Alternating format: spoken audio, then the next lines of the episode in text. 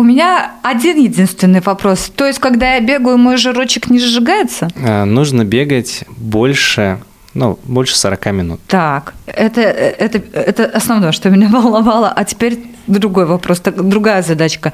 Если я бегаю голодная, у меня нет углеводов, у меня жирочек пойдет в расход? Белок. Опять нет. Белок. Да что ж такое?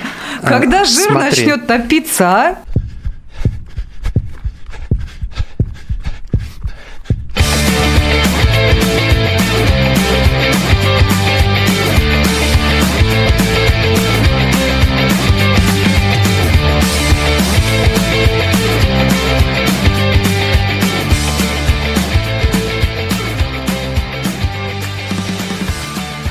А можно начинать? Я Да, просто да, хочу сказать можно. вступительную речь. Давай, говори. Сейчас соберусь с мыслями, потому что что я хочу сказать, это смешно. Мы не рекомендуем нашу приглашенную звезду Константина Воронцова как тренера, потому что мы сходили на его тренировку, и зачем мы это сделали? Ну, понятно, зачем мы это сделали, чтобы быть выносливее, потому что ты сходила на одну тренировку, а я сходил на две. И я еще в будущем собираюсь ходить, потому что, да, это правда тяжело. Костя такой строгий тренер, это в подкасте, Очень. он у нас кажется таким добрячком, типа, вот, делайте это, можете покушать крупу, там, можете сладкую Попить водичку попить, компотика. да, компотика, вот, все будет хорошо, все, там, ты что, ну-ка голову подними, куда ты опускаешь, что, руки неправильно держишь. Короче, много чего узнали на практике, наверное, больше, чем из всех выпусков подкаста, э, которые мы уже выпустили к этому моменту. Так что э, Костя Воронцов, тренер по легкой атлетике, сегодня вместе с нами. Костя, привет. Привет, Антон. Привет, Оля. Гончарова, Антон Хоменко. Вот, ну, действительно, ну, тебе же понравилось? Да, конечно, Кости? Это была шутка. Да, понятно, что Я это была шутка, но правда. обратно. Нет, естественно, что было тяжело. Я тоже, особенно после первой тренировки, я проклинал вообще все. Я ехал в такси, там сидел, матерился, думал, зачем мне это надо, да что я вообще сюда пошел, бегал бы сам себе в свое удовольствие вокруг своего дома, там и все было бы в порядке. Но нет, никто же не обещал, что будет легко. Спорт это всегда тяжело, но зато потом приятно видеть результат. Мы сегодня будем говорить про то, как подготовиться, к- потому что Костя нас подбил э, к кроссу в Калиновке Черняховского района, но его из-за коронавируса отменили. Вот и мы не побежали, но идею он нам в голову подсадил, и э, вполне возможно, с вероятностью 99%, что где-нибудь я... Это, конечно, будет не марафон и не полумарафон с самого начала. Мои впечатления от тренировки, значит, да, действительно было тяжеловато. Я не могу сказать, что прям мне было супер тяжело. Все было достаточно сносно для меня. А, В какой-то момент, безусловно, я устала. В какой-то момент я уже не хотела ничего делать, но продолжала. И на следующий день у меня я почувствовала, что у меня очень сильно были забиты мышцы ног. Вот прям максимально сильно. Хотя мы там и растяжку, и заминку сделали, все как надо, все как по учебнику. Вот. Но, тем не менее, ноги были прям сильно забиты. Тренировка мне понравилась именно тем, что я, знаешь, наверное, как-то ожидала, э, что мы будем бегать все время, да, и что это будет ну, как Да, бы не очень перед первой интересно. тренировкой ожидал, что мы все время будем бегать, а в итоге из полутора часов мы бегали, наверное, минут 20, и то там так лайтово, а все остальное приседали, там что-то качались, вот из-за этого как-то... Ну вот, э, ты знаешь, в этом-то и, наверное, цинус, да, такой, что как бы тренировка, она состоит не просто из там тупо бега, да, полтора часа бегайте вокруг э, стадиона. Нет, то есть мы и бегали, и разминались, и какой-то там челночный бег, и какое-то ускорение, и немножко прошлись, и поджимались, там, не знаю, все что угодно, помимо бега было. И это, и в этом-то и был, ну, самый кайф, что она была такая очень динамичная тренировка. Не было времени скучать, не было времени задумать, ну, задуматься о том, как мне это надоело. Хотя нет, та- такая минутка у меня была. Думаю, боже, когда ты от нас отстанешь? А реально, Костя, он выглядит, посмотри, это же сладкий лопушок сидит перед нами, а на тренировке это же просто какой-то... Ну да, строгий тренер, Строгий все тренер. как положено. А знаешь, что она говорила, когда мы бегали 4 по 400? Она говорит, мы сейчас пробежим вот эти вот 4 круга, и все, да, и все. Как я говорю, да нет, еще как минимум будет там трусой один или два круга, а потом еще заминка, так что ты, ну, не рассчитывай. Нет, только не это. Вот так вот, Оля, очень трудно готовиться. Это всего две тренировки прошло. Там ребята занимаются вообще крутые, которые очень бегают. Сколько они занимаются, Костя, вместе с тобой? Ну, есть ребята, кто 4 года занимается. Ну, то есть они у них Непрерывно. за плечами уже какие-то э, серьезные соревнования есть, ну, забеги, кроссы как Да, и э, областные соревнования, в том числе там по легкой атлетике, которые зимой проходят в манеже и на стадионе проходят, и участие в пробегах на шоссе, такие как полумарафоны и а, десятки. Ну, знаешь, все, я к чему все это вела? К тому, что к соревнованиям, к каким-то серьезным соревнованиям, да, или не очень серьезным соревнованиям, а, в целом готовиться сложно.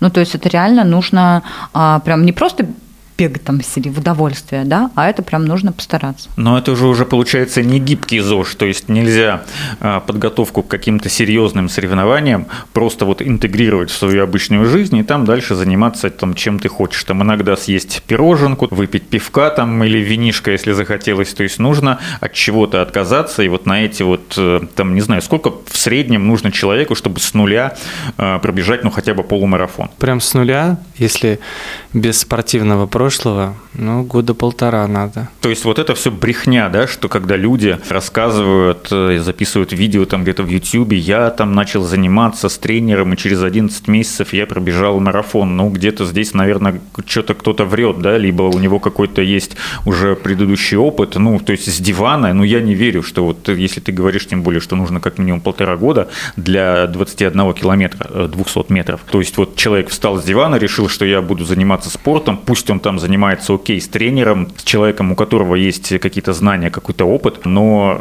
я не верю, что вот в течение года уже можно пробежать. Не, пробежать можно и, грубо говоря, за три месяца подготовившись. Только какой ценой? И, и э, с каким результат? результатом? Ну, да. Ну, то есть я уверен, что я вот сейчас прям скажите, завтра ты бежишь марафон, да я пробегу, ну там часов за 5-6 не проблема. Ну, как бы проблема, конечно, будет, но, но не, не настолько, что. Когда я начинал заниматься бегом, я тоже думал, что, ну, там через какое-то время 100% уже можно будет бежать какие-то длинные дистанции. Вот. Но э, в итоге, ну, самая большая проблема вот таких вот людей, как я, с которыми с такими мыслями начинают бегать, что они в итоге пробегают какую-то дистанцию, какое-то количество километров, и они упираются, э, ну, грубо говоря, в какой-то барьер, и больше там 10, 12, 15 километров они уже не могут э, пробежать. Вот почему, в чем дело? Разные причины могут быть. Э, слабая подготовка, да, то есть десятку может бежать, а потом он там 3-4 дня отходит, восстанавливается. Вероятно, нарушение, да, идет вот этих вот циклов того, что сегодня побегал, завтра он должен был отдохнуть, он опять побегал. То есть он э, либо не э, недовосстанавливается, либо ну, какие-то, не знаю, нюансы в подготовке, либо это просто бег без э, наличия там силовых тренировок, общеразвивающих тренировок. Вы из какого общества, ребят? Трудовые резервы. А что Динамо бежит? Все бегут. Я вот тут вот хочу вам признаться, что со мной случилось. Вот я Антон, по-моему, да, говорила на прошлой неделе или это был в понедельник, не помню. В понедельник, наверное, это было. Как я уже рассказывала, да, последнее время я бегала очень часто, и мне это было прям в удовольствие. Я уходила из дома, бежала, прям в кайф, э, все классно, здорово, я не уставала там. И тут в понедельник со мной случается непонятно что. Я возвращаюсь, у меня случился какой-то откат. Вот реально, я возвращаюсь э, к себе той, которая только начинала бегать, и я бегу и понимаю, что мне прям не нравится, меня тошнит, меня бесит. Зачем я вообще бегаю? Результата никакого нету. Нудно это все. Но при этом, при всем, вот эти мысли я гоняла наши любимые два круга, два озера. Два озера, два да. озера. Но ноги автоматически меня все равно как бы несли. То есть я вот эти мысли гоняла и думала, так, ну вот обычно у меня пять озер, сегодня, ну, три. А если надоест совсем, то два с половиной. И, в общем, я вот так вот бежала, бежала, бежала, бежала, бежала, бежала. И в какой-то момент я поняла, что я пробежала все свои стандартные пять озер. Но у меня прям настроение было вот мега упадническое. Но в конце вроде как бы меня немножко подотпустило, потому что на автомате я все-таки вот это вот все пробежала, да, и как бы уже не так ужасно это все казалось, уже и мысли не такие э, темные, как тучи над головой. Ну, значит, я закончила, я такая, ну и что я ныла? Ну вот пробежала же ты. Но все равно вот настроение было абсолютно другое. Не знаю, что это было, не знаю, что со мной случилось. Я даже больше скажу, что вчера я пропустила тренировку, я просто не пошла, потому что не хочу, вот лень мне. А, что будет сегодня, не знаю. Ну вот от, такой откат случился. С чем это связано, честно говоря, я пока не очень понимаю. Я вот прислушиваюсь к себе и не нахожу ответа. Ну, это нормально на самом деле. То есть ну, нам иногда на работу не хочется идти, но мы как-то себя раз включаем, идем, делаем. И иногда бывает так, что придешь на работу и начинаешь работать, и уже ты как-то и забыл о том, что ты не хотел что-то. Угу. Также в беге бывает, э, бывает, приходишь на тренировку, начинаешь бегать, начинаешь общаться. Вот я почему и людей, кто занимается отдельно. Я зову, приходите, потому что когда компания, когда ты приходишь и видишь, что кто-то там отжимается или кто-то бежит ускорение, и кто-то старается, вот эта общая энергетика, она подзаряжать начинает. То есть ты, глядя на других, начинаешь вовлекаться в это.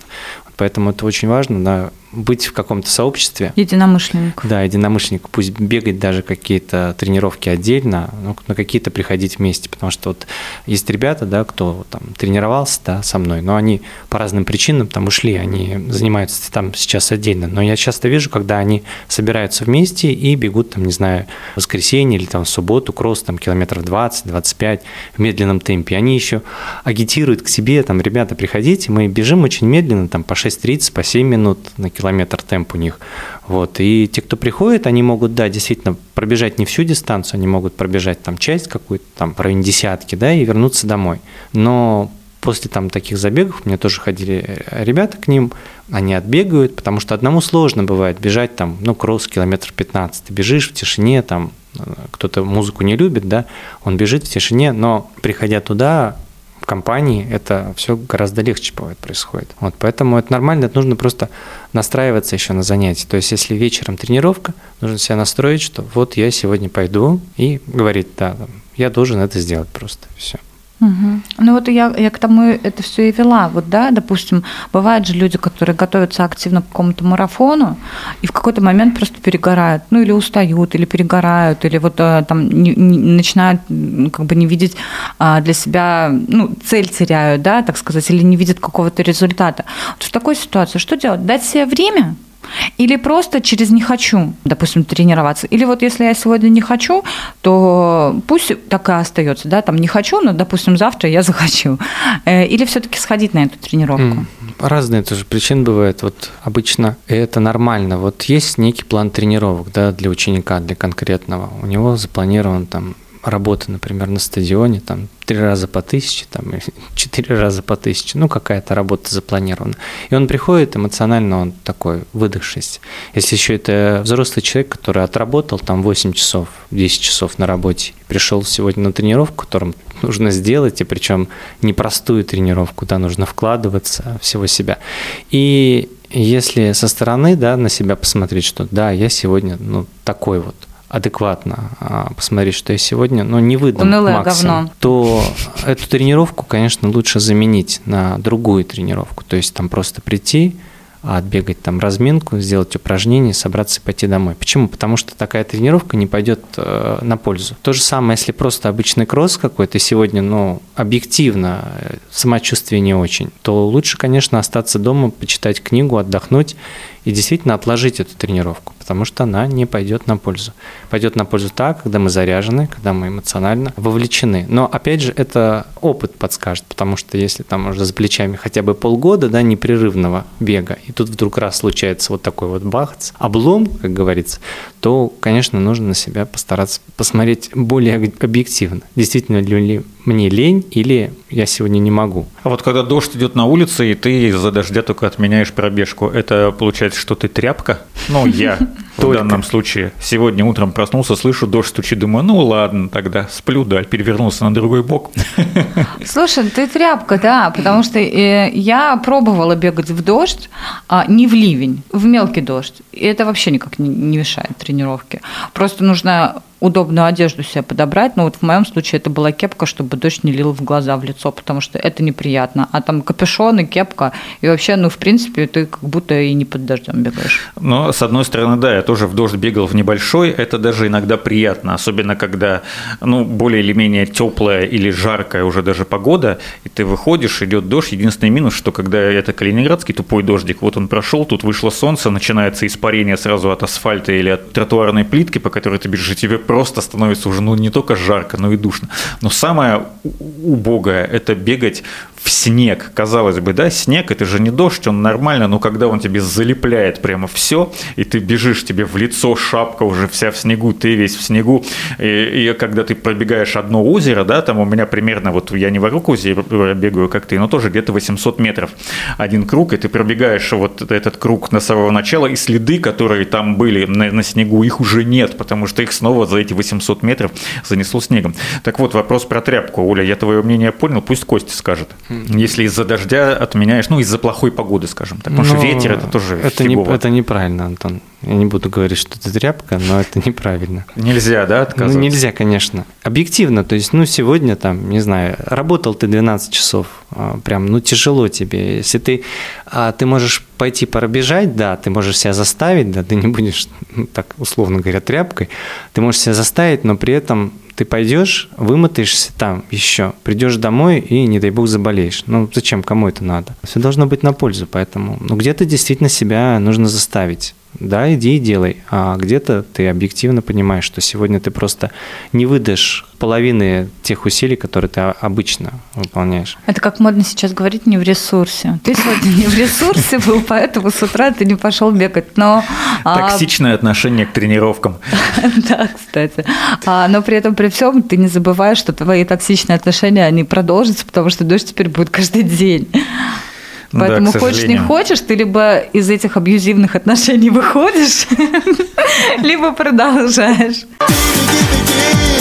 Беги на край земли Если бег для себя, для своего здоровья, для своего настроения, ну, там, пропустил, ничего страшного в этом нет. Допустим, планировал пробежаться три раза в неделю, э, пробежался на этой неделе два раза, ну, там, третий раз еще в лучшем случае там куда-то перенес на следующей неделе, пробежался четыре или там выгадал какое-то время в другой день, когда не планировал бегать.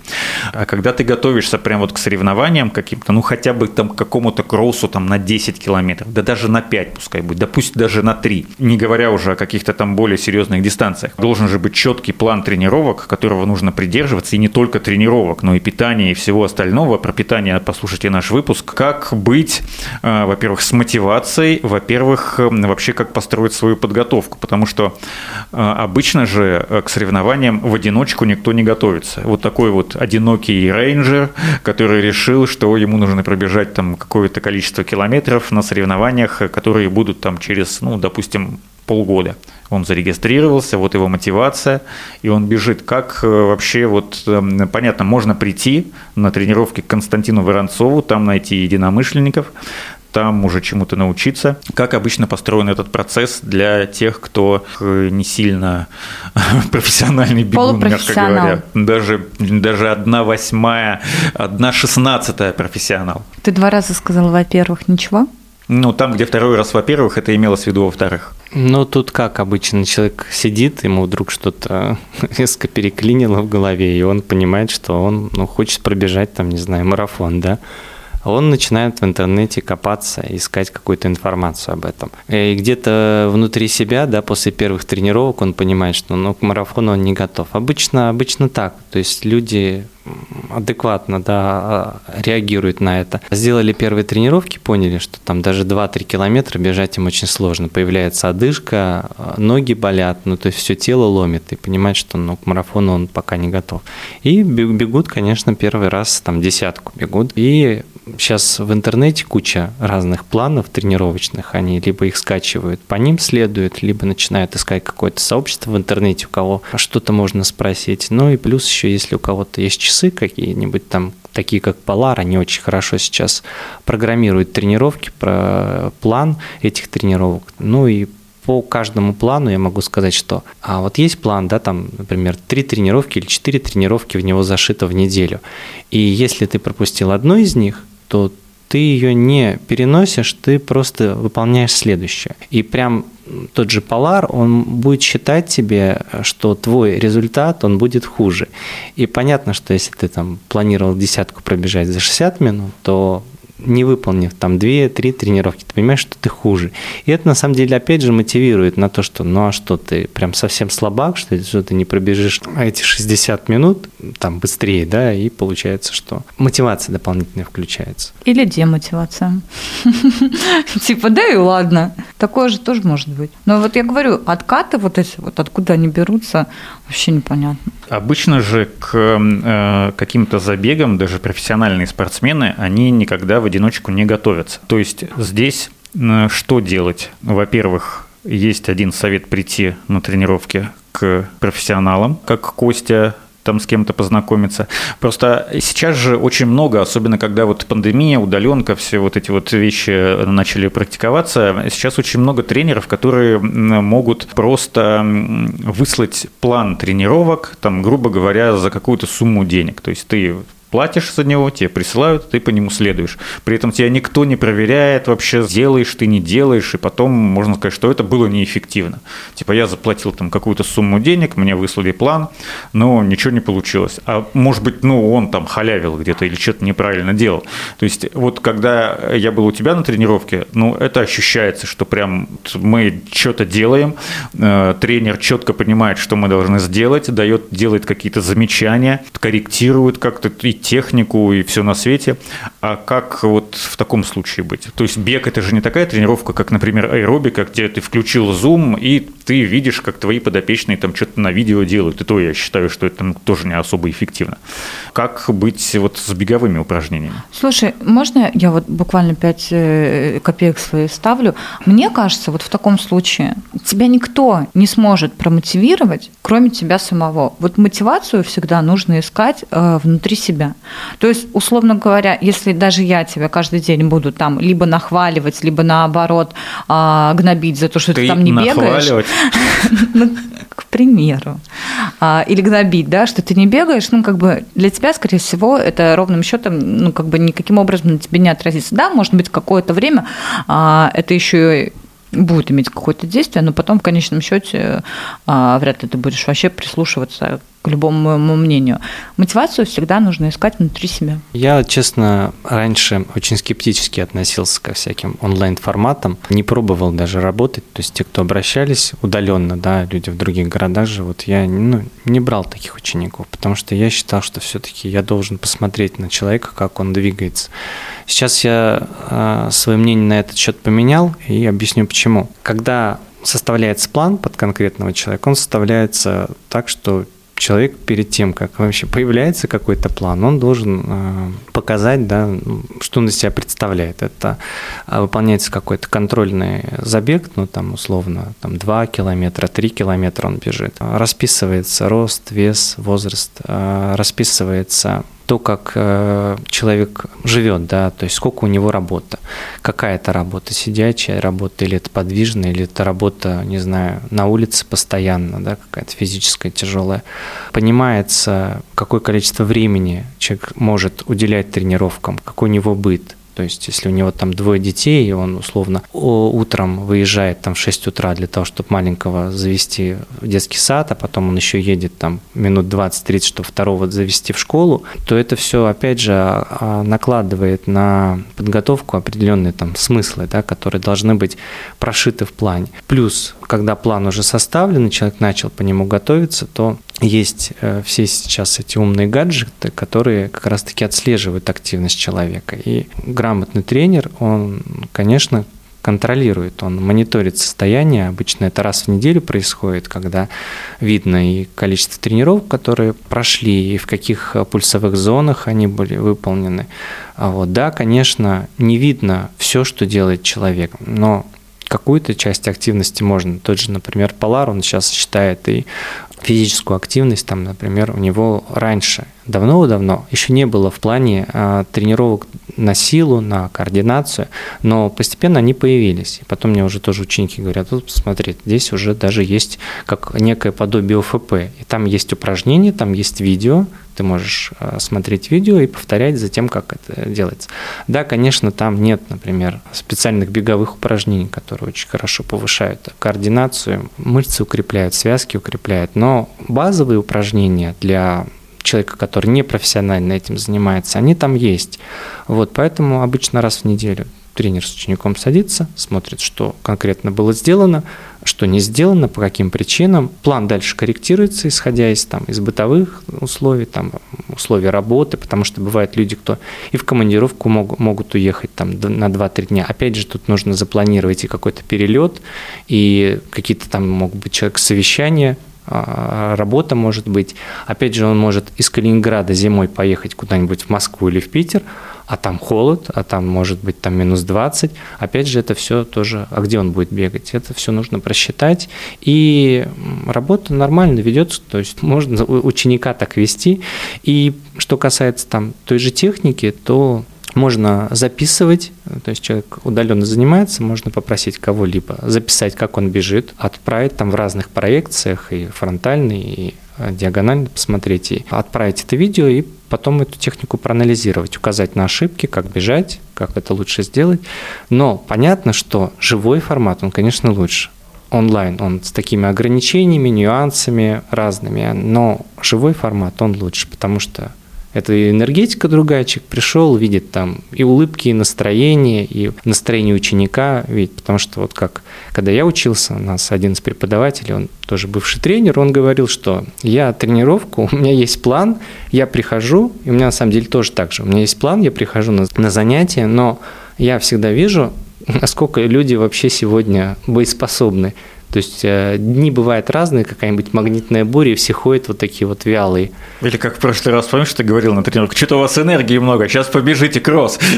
Да, то есть э, было заметно, что пришли ребята, и вот они прям готовы, они прям, у них кровь кипит, и им нужно выплеснуть э, накопившуюся, да, там, эту энергию. А бывает придут, что они вот вялые очень. Ну, понятно, что тренировку нужно поменять, сделать ее другой, да, адаптивной для данного дня. Живая лучше, но э, дистанционная тоже эффективно. Э, да. Если вот мы просто про эффективность говорим, что, что там лучше и хуже, то примерно так же эффективно будет дистанционно. Эффективно, да, только для этого нужно, конечно, иметь хороший пульсометр, который будет отслеживать и пройденное расстояние, и тот же каденс можно будет посмотреть, и пульсовые зоны, все, все, все, все видно будет. Ну, то есть, грубо говоря, вот эту вот э, телеметрию, как говорят в Формуле 1, можно было бы отправить тренеру, он бы посмотрел и по, этому, по этим показателям что-то скорректировал. Плюс еще Polar, Sunta, там э, Garmin, там уже можно сейчас планировать тренировки, прямо вбиваешь туда все тренировки, которые делает ученик, вбил туда, он синхронизировал а, с веб-сервисом их, а, и когда выходит на занятие, он включает там, например, часы, они у него уже там тренировка загружена, он просто бежит и все. То есть это очень удобно стало еще. Этот бег, наугад, добежав до цели, повернуть назад. В школе нам очень часто говорили про второе дыхание – Особенно это бывало, когда вот мы что-то зачем-то бегаем на уроках, непонятно зачем, занимаемся всякой ерундой, которая нам совершенно неинтересна и скучна. Скорее бы нам дали мячик, мы поиграли там в волейбол, баскетбол и футбол, остальное нам как бы физкультура не нужна. И тут неожиданно нам говорят, типа, сегодня, ребята, мы с вами, а, физкультура первый урок, мы все плотно позавтракали, сегодня мы с вами побежим на оценку 4 а, круга. Ну, то есть там Два километра почти. Все, давайте, время такое, побежали. Не переживайте, э, если будет тяжело, скоро откроется второе дыхание. И вот э, второе дыхание, ну это же мне так доказалось, хотя это я уже потом понял, потому что, ну, откроется, ну, раз учитель говорит, значит, откроется, это же какое-то такое волшебное явление, которое сейчас не зайдет, тебе кто-то до макушки там дотронется, и Ящик ты прям Пандора побежишь да? волшебной палочкой, кто-то тебе сделает, и ты побежишь быстрее и так же легко, как на старте. Что это вообще такое? Такое второе дыхание, существует ли оно, или это только, э, скажем так, такое плацебо, э, психологический момент, когда ты бежишь и веришь, что вот я сейчас пробегу примерно половину, а там уже станет легче, тебе становится легче э, чисто психологически, хотя на самом деле физически так же сложно и, может быть, еще сложнее. Вот можешь как-то объяснить это с физической и с психологической точки зрения, этот момент? Да, второе дыхание существует, и это психологический момент. То есть, когда вот, условно, мы бежим те же два километра, про которые ты говоришь, и половина уже где-то примерно за плечами, и ты чувствуешь, что тебе очень тяжело, да, ну, когда ты не подготовлен очень тяжело, и тебе кажется, что ты, ну, просто ты не добежишь сейчас, ну, ты заставляешься где-то не перейти на шаг, ты там э, умираешь, да, там медленно это все, ну, так, еще впереди целый километр бежать, да, но ты как-то пытаешься, пытаешься, и вот где-то остается, может быть, метров 600, ты такой думаешь, ой, ну, остался уже круг, да, остался круг, и ты думаешь, Блин, так я же уже пробежал там сколько? Четыре, три, да, пробежал. Остается последний круг. Там нужно ускориться, нужно добавить. И вот оно и включается, второе дыхание. То есть это психология, когда а, мы чувствуем, что развязка близка, что наши мучения скоро будут окончены, появляются силы на то, чтобы это Быстрее поскорее, это быс- быстрее да, за- завершилось. Поэтому вот это и есть второе дыхание. То есть мы чувствуем просто то, что все, финиш. И к этому финишу организм начинает мобилизовываться. Готов уже все отдать для того, чтобы это закончилось. У меня так было, когда мы бежали десятку. Помните, я рассказывала, да, по-моему, а, что когда мы пробежали 6 километров, то есть это уже было больше половины. И вот это вот, знаешь, психология того, что ты уже, ну, как бы большую часть сделал, осталось типа чуть-чуть, оно действительно придает какой-то силы. Не на физическом уровне, а именно вот на психологическом, что уже как бы и бросить жалко, потому что больше половины сделано, да? Как чемодан без ручки, да, и нести тяжело, и бросить да, жалко. Да, ну вот примерно то же самое. И ты уже потом такой, ну все, ну тут 6, 6 пробежал, осталось 4, 7 пробежал, осталось 3. Ты вот так вот отсчитываешь вот эти внутренние свои какие-то часы, километры. И действительно, вроде бы как будто бы немножечко легче. Ну, это хуже всего, когда бежишь и отчитываешь, вот столько пробежал, еще столько осталось, господи, еще больше половины. Когда, ну, намного приятнее, бывают, конечно, такие моменты, но намного приятнее, когда тебе там часы сообщают или телефон, что ты пробежал уже столько-то, ну, там, например, километров 7, к примеру, ты уже пробежал, думаешь, ого, уже 7, а я их даже и не заметил. Вот это на самом деле очень клево. Просто, что касается второго дыхания, я раньше думал, что есть же ну, углеводный обмен, когда у нас силы берутся из, ну, из еды, которую мы там съели когда-то, грубо говоря. И вот когда эти силы заканчиваются, ну, начинается жировой обмен, то есть организм тебе дает, так сказать, из жирка твои силы, но это такой резервный генератор, типа я тебе сейчас силы немножко дам, но это ненадолго. Сейчас они закончатся у тебя там через пару километров, но пробеги еще немного, если тебе нужно.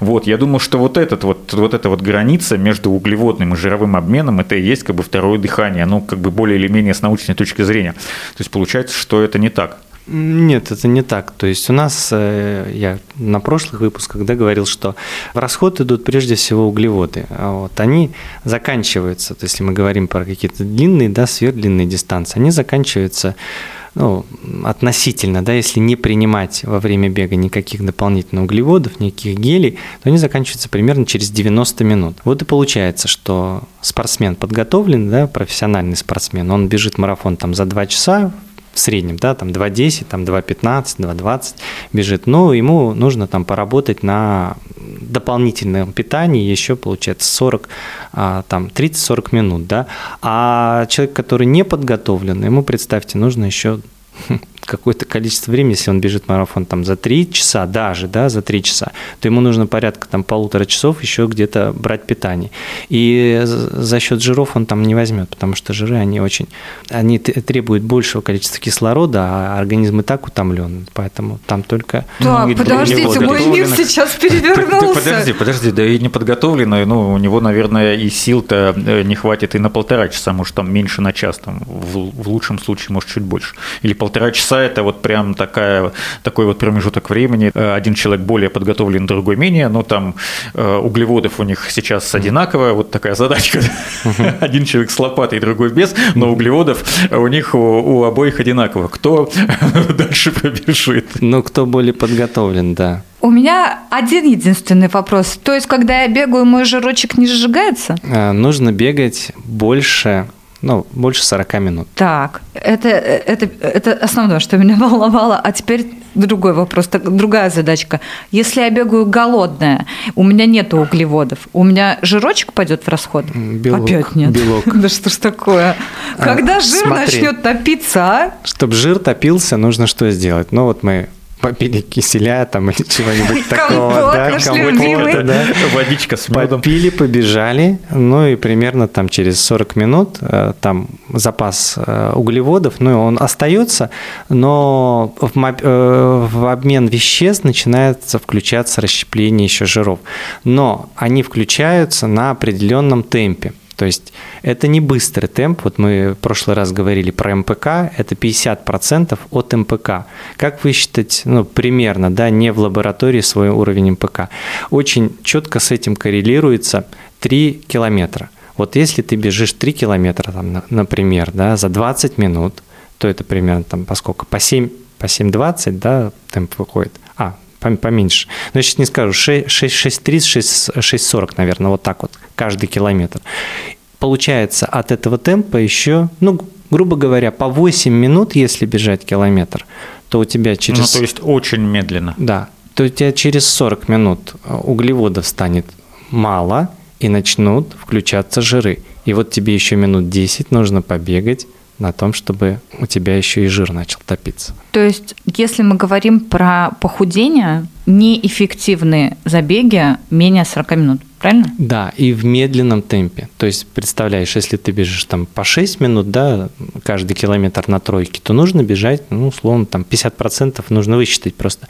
Что по 8, по 8.30, наверное, нужно бежать. То есть, это очень медленный, медленный бег будет.